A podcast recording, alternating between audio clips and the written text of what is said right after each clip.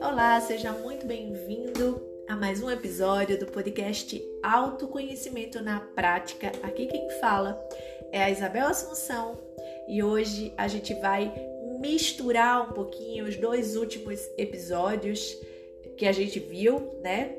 O 25 e o 26.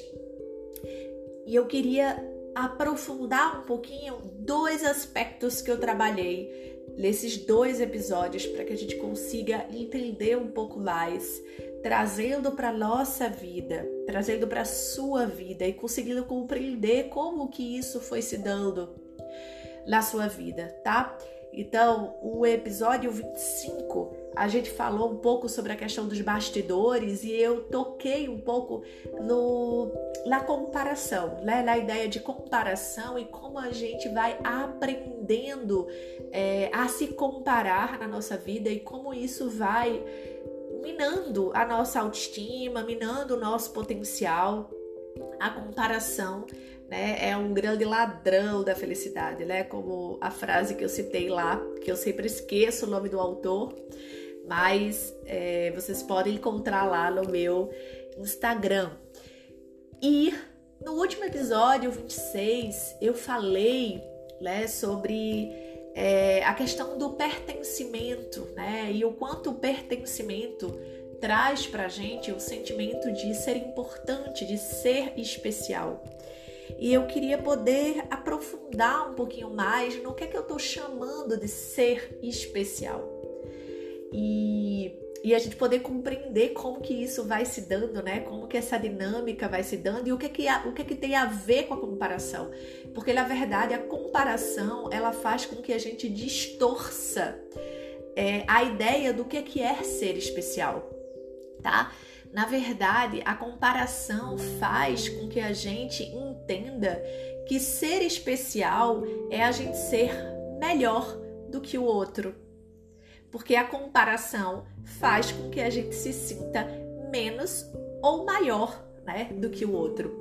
E é essa distorção que vai causando na nossa vida que vai fazendo com que a gente comece a entrar num processo de ansiedade na nossa vida, deixando de simplesmente ser, de ser espontâneo como a criança é. A criança, quando ela vem para esse mundo, uma das características que é, tá, tá ali preservada é a espontaneidade, né? É ela poder ser quem ela é sem se preocupar, né? Ela ainda não desenvolveu esses filtros, né, de como as pessoas estão vendo ela, de como as pessoas estão percebendo ela, né? Ela ainda não, não, não sabe o que, é o julgamento. Então a criança ela tá livre disso e ela age de uma maneira muito espontânea. Ela simplesmente é ela.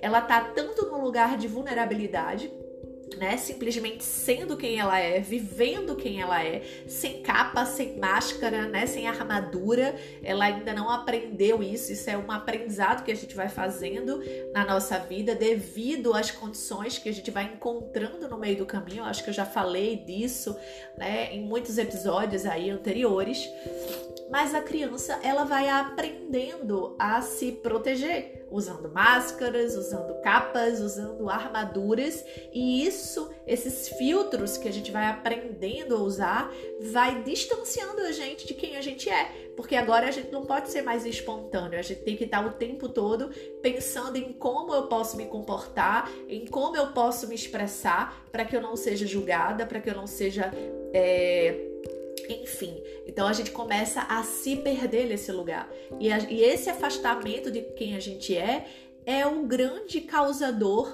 né, de tudo, de tudo isso que a gente vem vivendo no mundo hoje, né, das doenças que a gente tem vendo, né, do quanto as pessoas estão desenvolvendo depressão, né, diversos, diversos sintomas, né, de ansiedade, transtornos de ansiedade e outras doenças, enfim, né? Isso fala de um distanciamento, de um estado de incongruência que a gente vai vivendo na nossa vida. E a gente acaba se perdendo desse lugar do que é ser especial. Então eu queria retomar para que a gente pudesse entender de fato o que é que é ser especial, né? para que a gente comece a identificar e a chegar um pouco mais perto e conseguir encontrar o que é que tem de especial em mim, o que é que tem que, que me faz com que eu seja um ser que é importante né, nesse mundo. Então vamos lá, vamos pensar é, nesse lugar de especial. Eu gosto muito de uma metáfora para que a gente possa entender. Eu já usei essa metáfora em alguns aspectos aí, mas eu vou trazer ela para cá para a gente conseguir entender aqui, tá? Vamos pensar num grande quebra-cabeça, tá? Então tem um grande quebra-cabeça e cada né, esse esse quebra-cabeça ele, é, ele é feito de várias pecinhas né? Então vamos pensar no quebra-cabeça gigante. Vamos pensar, vamos botar no número para ficar mais perto, assim. Vamos pensar no quebra-cabeça de mil peças. E tem mil peças nesse quebra-cabeça para compor esse tudo. Imagina você agora montando um quebra-cabeça de mil peças. Imagina se de repente falta uma peça nesse quebra-cabeça. E aí você monta ele todo e ficou faltando uma peça. Será que você vai ter a sensação de que você conseguiu completar esse quebra-cabeça? Bem, eu daqui acredito que não. Eu acredito que você vai ficar com um sentimento de, poxa, tá faltando uma peça. Eu não consegui completar esse quebra-cabeça. E eu queria que você pudesse entender que quando a gente completa um quebra-cabeça, dificilmente a gente vai olhar é, para uma peça como sendo mais importante do que a outra. Porque se você montou um quebra-cabeça, tá? E faltou uma peça, eu tenho certeza que você vai olhar para essa peça que faltou como sendo muito importante. Por quê? Independente de, de onde ela seja, se é uma peça da figura principal, da figura central do quebra-cabeça, ou da ponta, ou de uma parte mais escura, independente de onde essa peça se encaixe, eu tenho certeza que você vai olhar para ela como uma peça importante. Por quê? Porque ela faz parte do todo e sem ela esse todo não é todo, esse todo não é completo, tá? Então, essa peça, ela é importante. Eu queria trazer essa metáfora do quebra-cabeça para a gente conseguir compreender que se a gente nasceu nesse mundo, se a gente é uma pessoa nesse mundo, é como se esse mundo fosse um grande quebra-cabeça, tá? E nós, as pessoas, fosse como se fôssemos como se fosse uma pecinha desse quebra-cabeça. Então, todos nós, se a gente nasceu nesse mundo, se a gente está aqui, a gente pertence a esse mundo. Então, eu queria trazer esse lugar de pertencimento. Olha só, a gente pertence. Isso é um fato.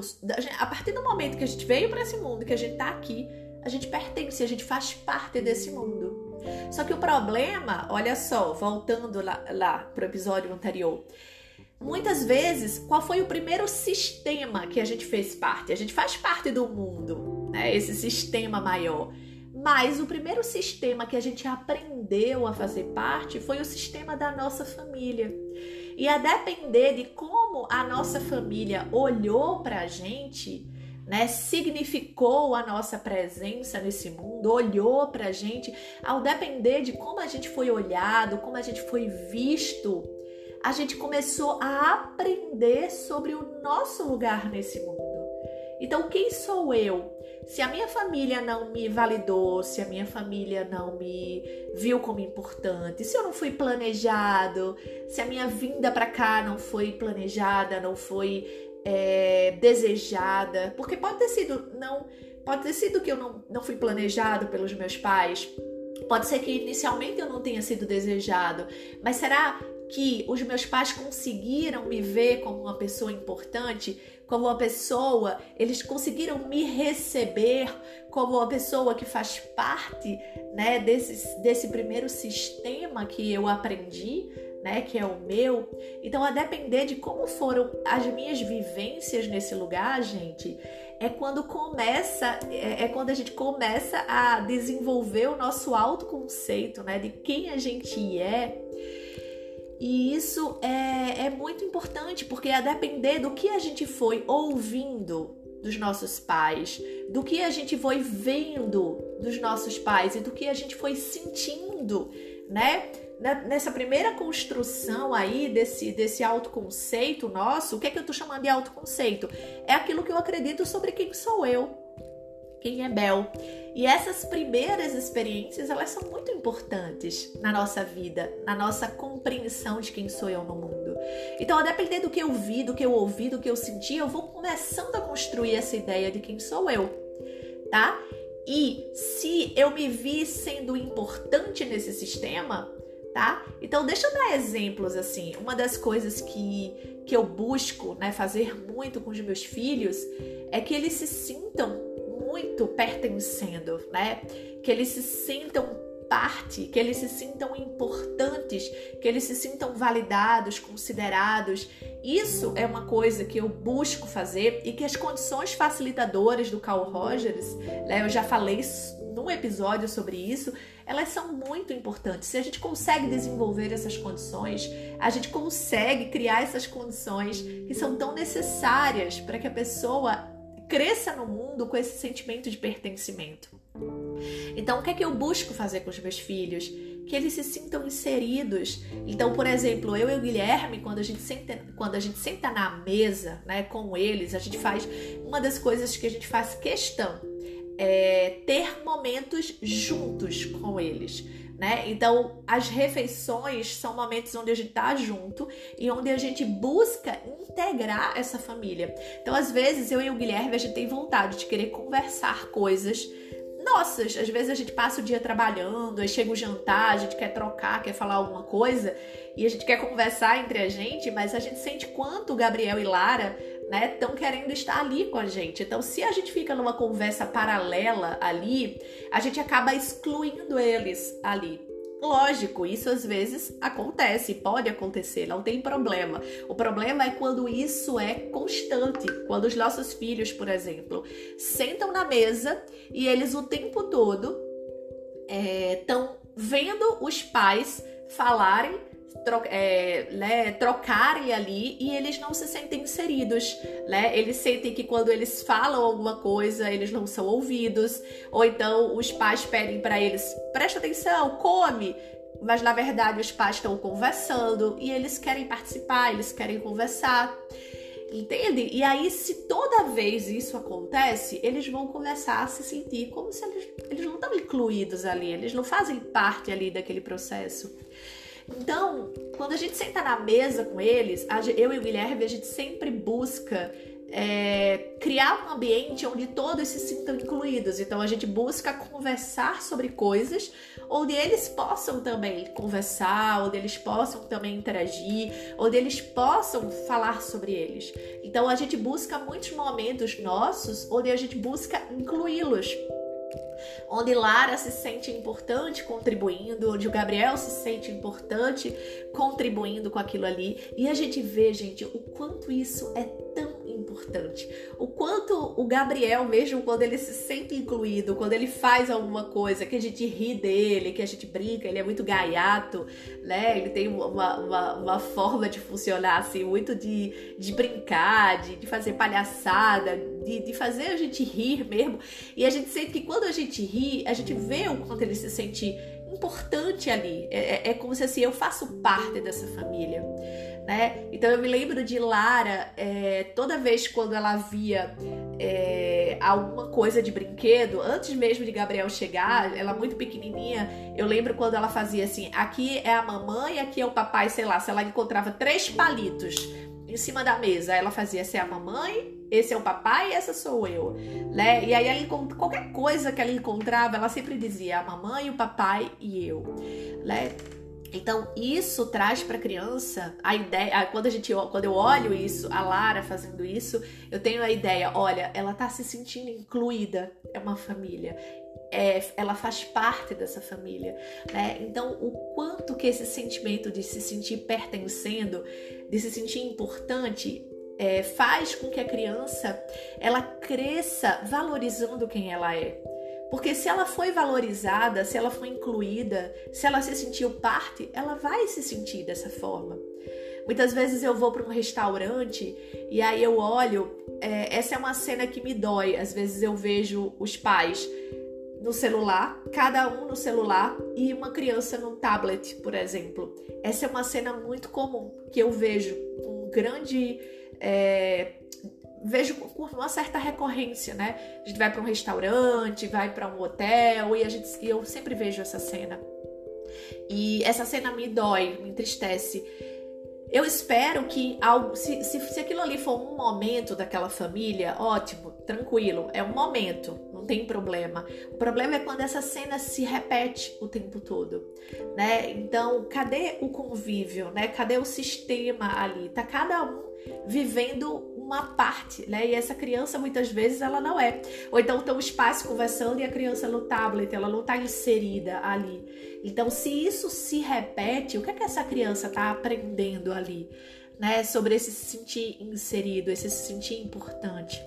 Esse pai e essa mãe tem tempo de qualidade? Uma das coisas, gente, que faz com que que a criança se sinta pertencendo também é quando a gente oferece tempo de qualidade para ela, né? Quando a mãe ou o pai é, passam um tempo de qualidade com aquela criança. O sentimento que ela tem é de, uau, eu sou importante, né? Porque meu pai tá aqui comigo, né? Ele não tá. Agora imagine uma criança que tá o tempo todo vendo os pais trabalhando. Então, gente, o problema não é trabalhar muito, por exemplo, eu trabalho muito. O Guilherme também a gente trabalha muito. E uma das coisas que a gente quis, né, de trabalhar em casa, foi porque a gente garante as três refeições com eles. A gente garante, por exemplo, quando de repente não tem um atendimento, eu posso correr e eu posso ficar com eles ali, né? Então a gente vai, tem um tempo de qualidade ali. Então isso faz é, com que a criança ela se sinta importante. Então ela pode ver o pai ou a mãe trabalhando muito, mas ela tem tempos de qualidade e isso traz para ela o sentimento de que eu sou importante. Olha, olha aqui, meu pai parou de fazer o que ele estava fazendo para estar tá aqui comigo. Ele gosta de mim. Então eu me sinto legitimado, eu me sinto importante. Imagina uma criança que vê o tempo todo os pais trabalhando, trabalhando, trabalhando e hoje com o celular. Imagina quando os pais estão em casa, estão vidrados no celular, rolando a tela do Instagram, vendo vídeo, vendo coisas. Qual é o sentimento dessa criança, sabe? Será que eu sou importante? Parece que o celular é mais importante do que eu. Então, assim, não tem problema nenhum você ficar um pouco no celular. O problema é se isso é algo recorrente. Então, o que é que eu tô querendo trazer? Qual é o sentimento de se sentir incluído? Para um pouquinho. Se você tem filhos, para um pouquinho para você se colocar no lugar do teu filho e ver se ele realmente se sente pertencendo àquele sistema olha para a tua família e vê se você consegue criar, é, se vocês estão conseguindo criar um todo, se existe realmente uma união ali entre você e o seu companheiro, você e os teus filhos. Existe esse sentimento de união, de pertencimento, de uma comunidade, de um sistema ali, tá? Isso é muito importante. Quando a criança ela se sente fazendo parte, ela se sente, ela tende a se sentir valorizada, ela tende a se sentir importante. E ela começa a dar valor à vida dela, ela se sente especial.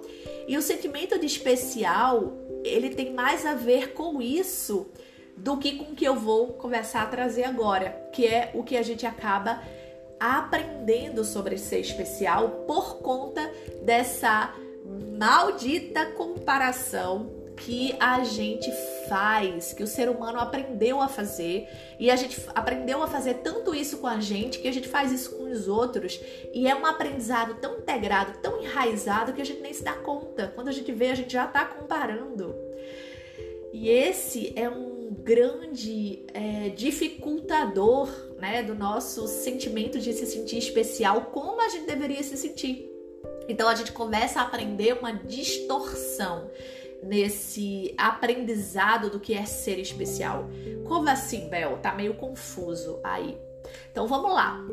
É, se de repente eu, o tempo todo, é, meus pais me elogiam muito, tá? Então vamos, vamos pensar. Tem alguns aspectos é, que Eu ainda vou vir um episódio falar sobre isso. Né? Lembrei agora que eu tenho que voltar para falar sobre isso, né? Sobre o perigo do elogio. Não tem problema nenhum a gente elogiar os nossos filhos, né? Elogiar as pessoas. O problema é quando a gente elogia buscando controlar o outro. Como assim, Bel? Às vezes isso é muito inconsciente. Mas se a gente parar um pouquinho para pensar, a gente vai conseguir entender e a gente vai conseguir perceber o que é que a gente está fazendo, tá? Às vezes a gente elogia como uma forma de controlar. Deixa eu dar um exemplo aqui que você vai conseguir entender muito bem o que eu tô falando. Imagine uma professora que de repente, vamos lá, Artuzinho tira um 10 na prova de matemática. E essa professora olha e começa a elogiar o Artuzinho. Nossa, Artuzinho, parabéns, você fez uma excelente prova. E ela fala isso na frente da turma inteira. Muitas vezes essa professora, ela tá fazendo isso de uma forma inconsciente e ela não tá conseguindo perceber. Às vezes ela até percebe, mas muitas vezes ela não tem uma consciência muito clara disso. Mas muitas vezes o que ela tá fazendo ali não é um elogio verdadeiro ao Arthurzinho. Na verdade, é como se ela estivesse elogiando o Arthurzinho, buscando um controle sobre o comportamento do Arthurzinho e comparando a turma inteira com o Arthurzinho. É como se ela quisesse dar um recado implícito à turma. Tá vendo, gente? Olha, o Arthurzinho tirou uma nota boa em matemática, tirou 10. O Arthurzinho é um excelente aluno. Vocês deveriam ser como eles. Olha a comunicação implícita que está aí. Olha a comparação implícita que tá aí. Muitas vezes esse é o recado da professora. Ela quer, ela usa o, o, o Arthurzinho ali para poder mexer com a turma, para poder enviar esse recado. Olha, vocês precisam ser igual o, Arthur, o Arthurzinho. Vocês precisam estudar que nem o Arthurzinho. E isso é tanto prejudicial para os amiguinhos que estão ali ouvindo e estão sendo comparados com Arthur e dentro da cabecinha deles, né, eles estão pensando: "Nossa, tá vendo? Para eu ser querido, para eu ser visto como uma pessoa legal pela professora, eu tenho que ser que nem o Arthurzinho, eu tenho que tirar 10 em matemática".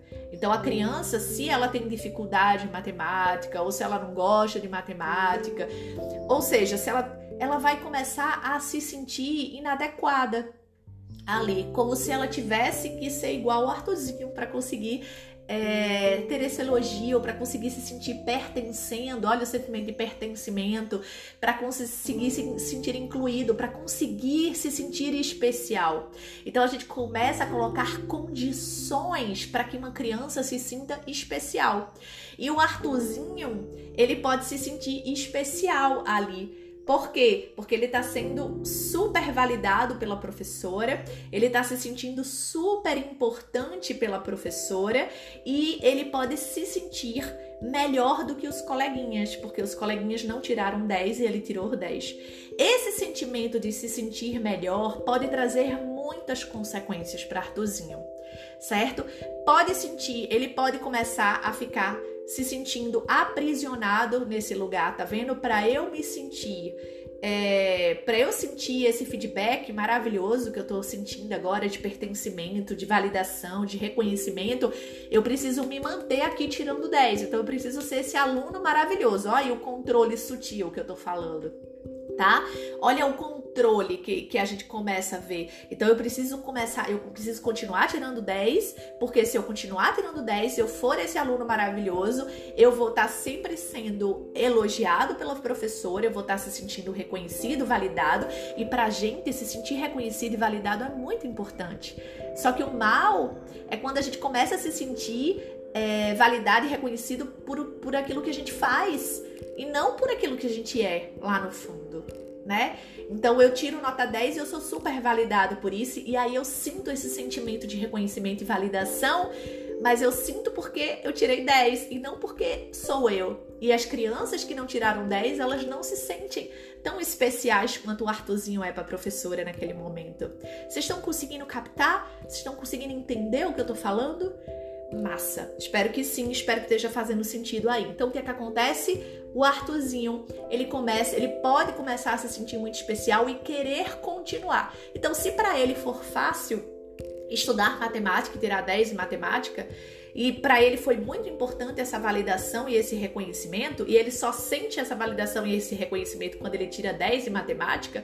Então pode ser que o Arthurzinho agora vire um excelente aluno em matemática, para ele estar tá sentindo, né, reforçado esse comportamento dele ser esse aluno nota 10. E aí ele vai e vai ser esse aluno nota 10. Bel, por que, que isso é prejudicial? Não tem problema nenhum a gente elogiar uma criança. O problema é quando a gente faz isso nesse sentido de controle. Isso é tão sutil, gente. Continue ouvindo os podcasts que eu acho que eu vou dar dando exemplos de como isso vai acontecendo e a gente vai conseguindo entender o que é que, o que, é que vai se passando dentro de uma pessoa.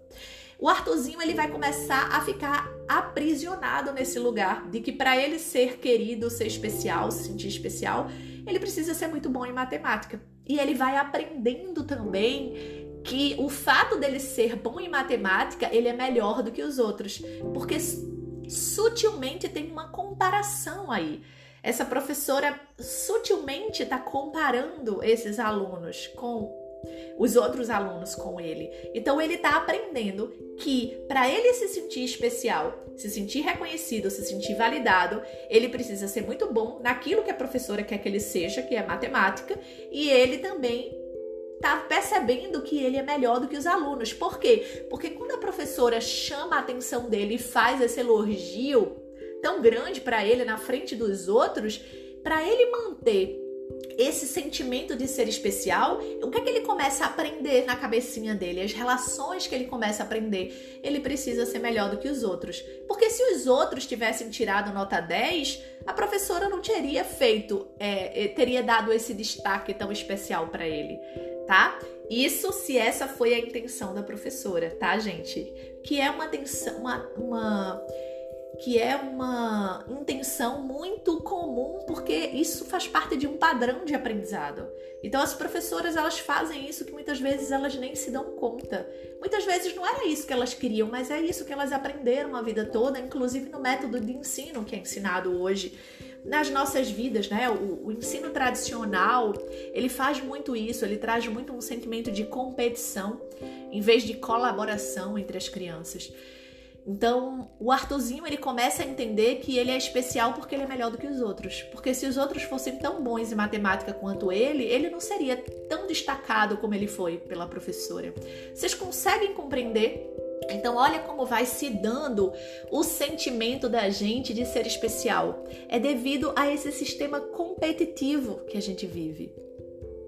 A gente começa a aprender que eu sou especial quando eu sou melhor do que o outro. E aí, quando eu não sou melhor do que o outro, quando eu me sinto pior do que o outro, como por exemplo os amiguinhos que foram comparados com o Artuzinho, eles se sentem inferior. Então, olha só como a gente, como esse jogo dentro da gente começa a se desenvolver, né? Um jogo de ser superior, um jogo de ser inferior. Então, ora eu me sinto inferior, ora eu me sinto superior. Ora eu me sinto inferior, ora eu me sinto superior.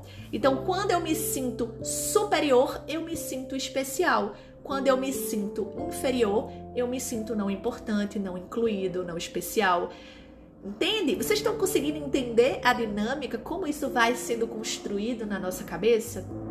E aí, o que é que acontece? É isso que eu tô querendo trazer para que a gente possa entender como esse processo vai se dando e como a gente vai associando ser especial como ser melhor do que os outros. Só que o que a gente precisa entender é que a gente não é melhor do que o outro, na verdade, ninguém é melhor do que o outro. A gente pode ser melhor do que o outro em determinada coisa. Tipo, Artuzinho se sobressaiu em matemática. Artuzinho pode ser que ele seja melhor do que as outras crianças em matemática. Pode ser que ele tenha uma habilidade lógico-matemática melhor, mais avançada, mais desenvolvida do que as outras crianças. Que ele se dê bem, que ele aprenda muito facilmente. Isso é uma característica do Arthurzinho.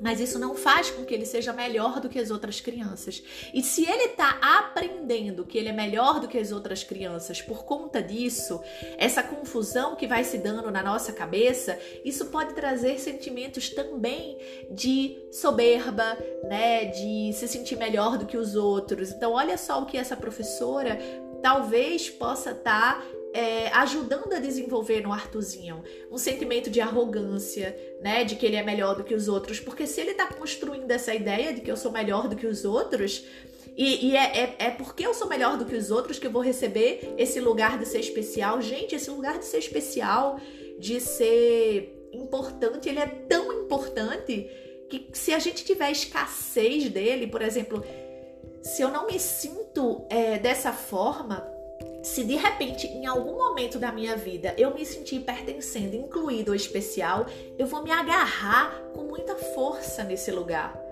Por quê? Porque é tudo que eu mais quero.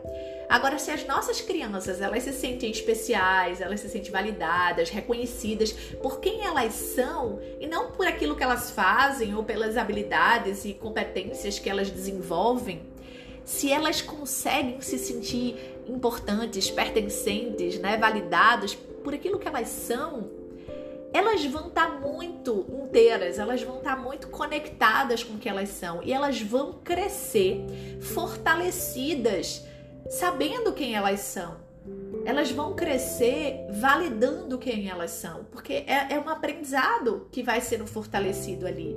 Então, muitas vezes, quando alguém chegar e validar ela, ou validar muito ela, por exemplo, isso para ela não vai fazer muita diferença, porque ela já sabe, ela já é validade, ela já é validada, ela já se sente reconhecida, ela já se sente pertencendo, entende? Então ela não precisa daquilo ali. Agora uma criança que ela não se sente e de repente ela é né, recebe aquele elogio, aquela coisa, e aquilo ali é tão importante porque é a primeira vez, muitas vezes, que ela sente daquela forma. E a gente precisa desse sentimento, é uma necessidade nossa, né, para o vínculo, de se vincular, de se sentir pertencendo. Então, muitas vezes, a gente vai agarrar aquilo ali com toda a nossa força. Então, a depender se o Arthurzinho ali ele só conseguiu se sentir validado, amado, reconhecido, valorizado quando ele aprendeu matemática ou quando ele tirou 10 em matemática, ele vai agarrar aquilo ali com toda a força. E aí muitas vezes é um padrão que vai ser fortalecido. Então eu vou ser um excelente é, aluno em matemática e eu vou ser melhor do que os outros, porque assim eu me sinto especial. Olha o que vai acontecendo, as distorções que vão acontecendo dentro da gente. As crianças elas precisam ser é, validadas, reconhecidas como elas são. A partir do momento que elas chegaram nesse mundo, que elas chegaram na nossa família, elas fazem parte dessa família e elas precisam ser validadas e incluídas por aquilo que elas são. Elas não precisam fazer nada para isso. Se elas crescem é, sentindo isso, elas vão crescer sendo pessoas confiando nelas mesmas, pessoas mais seguras sobre quem, quem elas são. Mas se pelo contrário, elas se sentiram rejeitadas, elas se sentiram abandonadas, elas se sentiram inadequadas, e isso fez com que elas não se sentissem especiais, isso não fez com que elas se sentissem importantes ali, Olha quando começam os emaranhamentos aí. Eu espero que esteja fazendo sentido aí para você e eu espero que você comece é, a estar tá compreendendo também, né, o que, que eu tô falando e, e olhando para sua vida e vendo, né, como é que isso foi se dando na sua vida. Se você se sente muito insegura, para um pouquinho para olhar, né? O que é que aconteceu na sua vida que você foi desenvolvendo esse sentimento de insegurança? Muito provavelmente você teve pais que muitas vezes elogiaram e você se sentiu pertencendo. Esse, muitas vezes, gente, isso é algo muito. É, como é que eu posso dizer? Muito escancarado, né? Então, por exemplo, eu só recebo elogio do meu pai quando eu tiro 10. Né? E quando eu não tiro, pelo contrário, eu recebo cara feia, eu, recebo, eu, fico, eu recebo castigo, eu recebo. Então, é muito claro isso. Quando eu me comporto de um jeito, eu sou reconhecido, elogiado, amado, validado. Quando eu me reconheço, como eu me comporto de outra forma, eu não sou compreendido, eu não sou validado, eu não sou amado. Então a gente vai tender a ser uma coisa. Olha o controle sutil que isso vai se dando, né? Então às vezes isso é algo muito escancarado, mas às vezes isso é feito de forma muito sutil, né? Muito sutil. E a gente não consegue perceber. Às vezes, os nossos pais não fizeram isso com a intenção de nos controlar. Mas, como eles também estão distante deles, como eles estão vivendo no automático e nem se dão conta, então eles reproduzem isso com a gente, sem nem se dar conta também. Entende? Então, na educação, a gente tenta lá controlar os filhos para que eles sejam aquilo que a gente é. E aí a gente vai reproduzindo e a gente vai aprendendo esses padrões então, uma criança, ela precisa se sentir ser especial não tem nada a ver com ser melhor do que o outro. Essa coisa de superior e inferior, a gente aprendeu por conta da comparação. Se a gente não tivesse sido comparado e a gente tivesse sido incluído, validado, né? Se sentindo importante por aquilo que a gente é, a gente não precisaria se afastar de quem a gente é. Cada criança tem um lugar no mundo, cada criança é uma peça desse quebra-cabeça, cada ser humano é uma peça desse quebra-cabeça. E cada pessoa tem um lugar específico ali.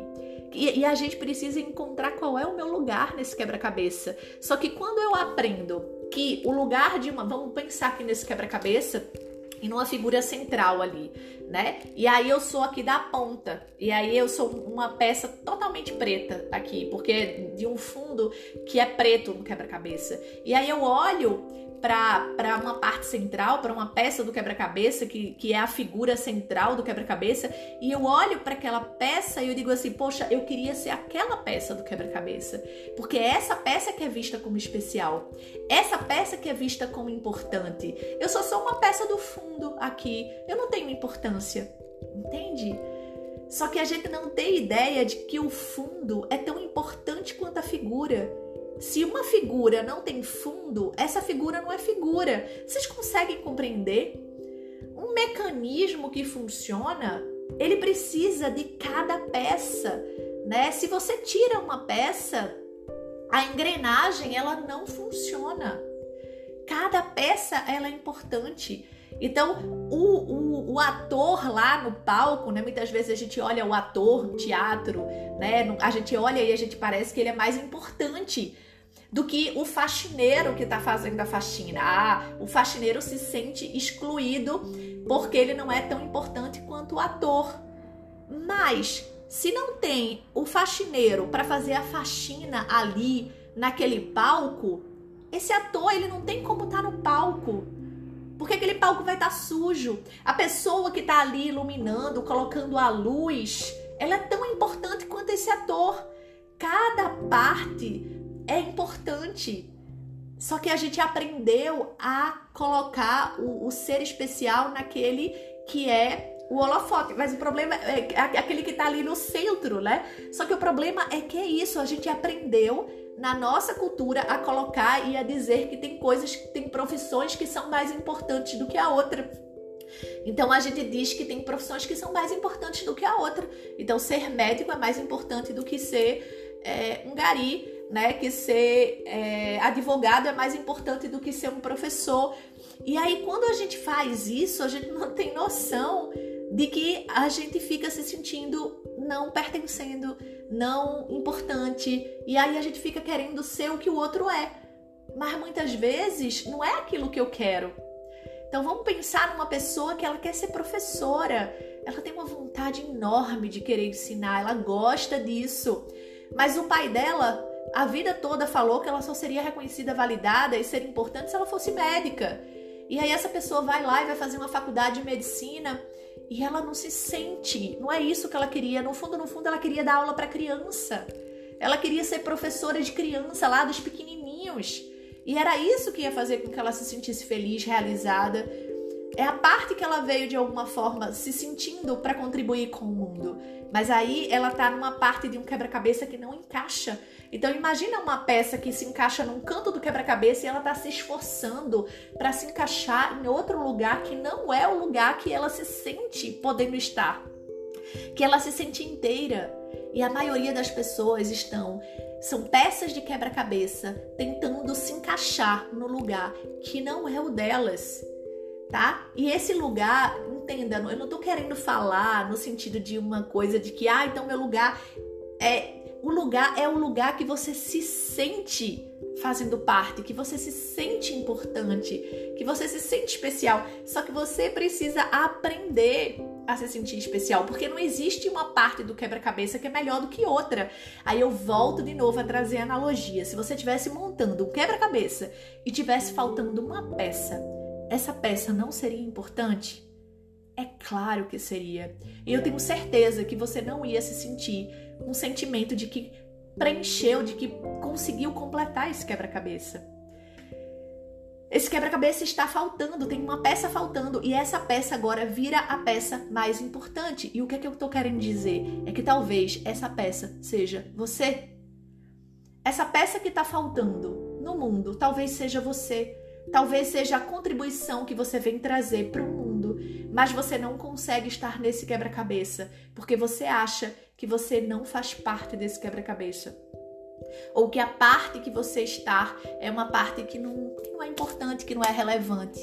E eu queria trazer esse sentimento para você de que você é importante, de que você é especial e que a gente precisa voltar a resgatar esse lugar de se sentir pertencendo a esse todo.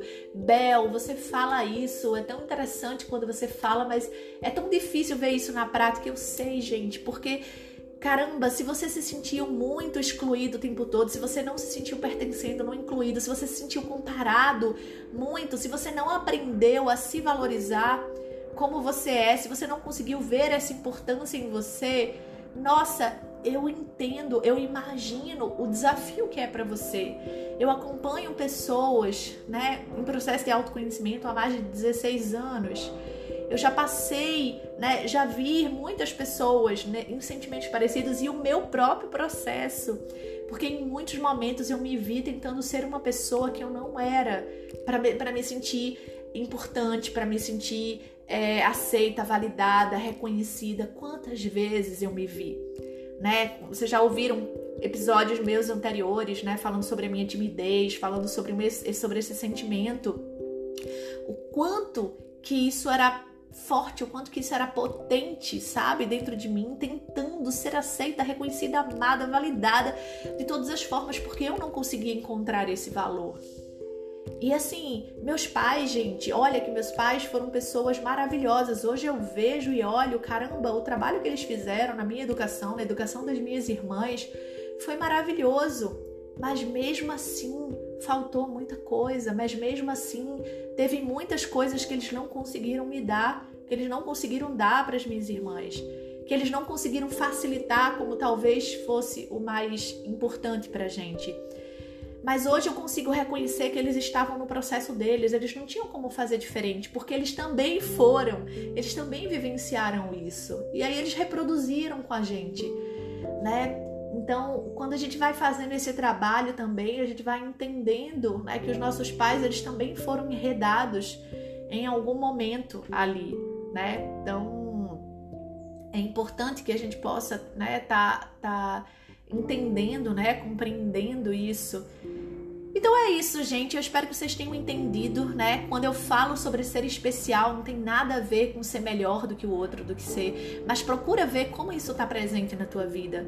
Porque eu sei que em algum grau está. Porque a gente vive numa cultura onde a competição é algo muito valorizado, onde existem padrões escolhidos como ser melhor do que o outro. Então, tem profissões que são melhores do outras, tem é, raças que são melhores do que outra, tem.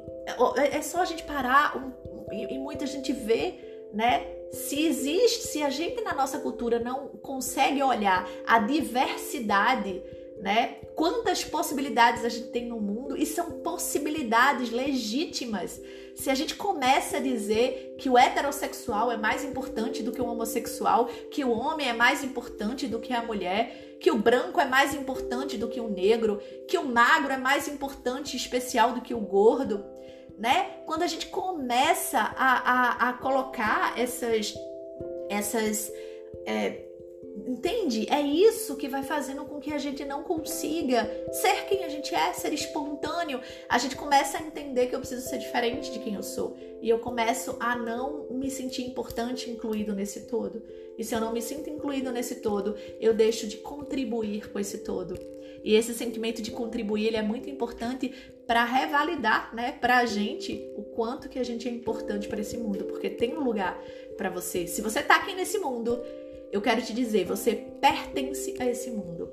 E talvez o trabalho que você precise fazer agora é de encontrar de novo esse lugar de pertencimento, de que você merece estar aqui, você é merecedor de estar aqui, você pertence a esse mundo e você pode contribuir com esse mundo e, e receber todo esse feedback de o quanto você é especial e o quanto você é importante. Espero que tenha feito sentido para vocês e até breve, até os próximos episódios. Quem sentir, gente, que esse episódio foi importante para você, compartilha esse episódio. Eu peço para vocês, tá? Para que vocês possam estar tá compartilhando os episódios, para que isso chegue em mais pessoas. É um trabalho que eu tô fazendo, né, que eu tô colocando muita energia. E quanto mais eu sentir, né, que ele tá sendo é, que as pessoas estão que está fazendo sentido, né, para as pessoas e que está ajudando, mais isso motiva para que eu continue tá fazendo esse trabalho aqui. Então me deem feedbacks, vão lá no meu Instagram, no direct, tem aqui o é, eu coloquei aqui no meu Instagram, falem, tragam, tragam mensagens, me ajude, né, a ampliar o acesso, né, desses episódios para mais pessoas, tá bom? Um beijo bem grande e até o próximo episódio.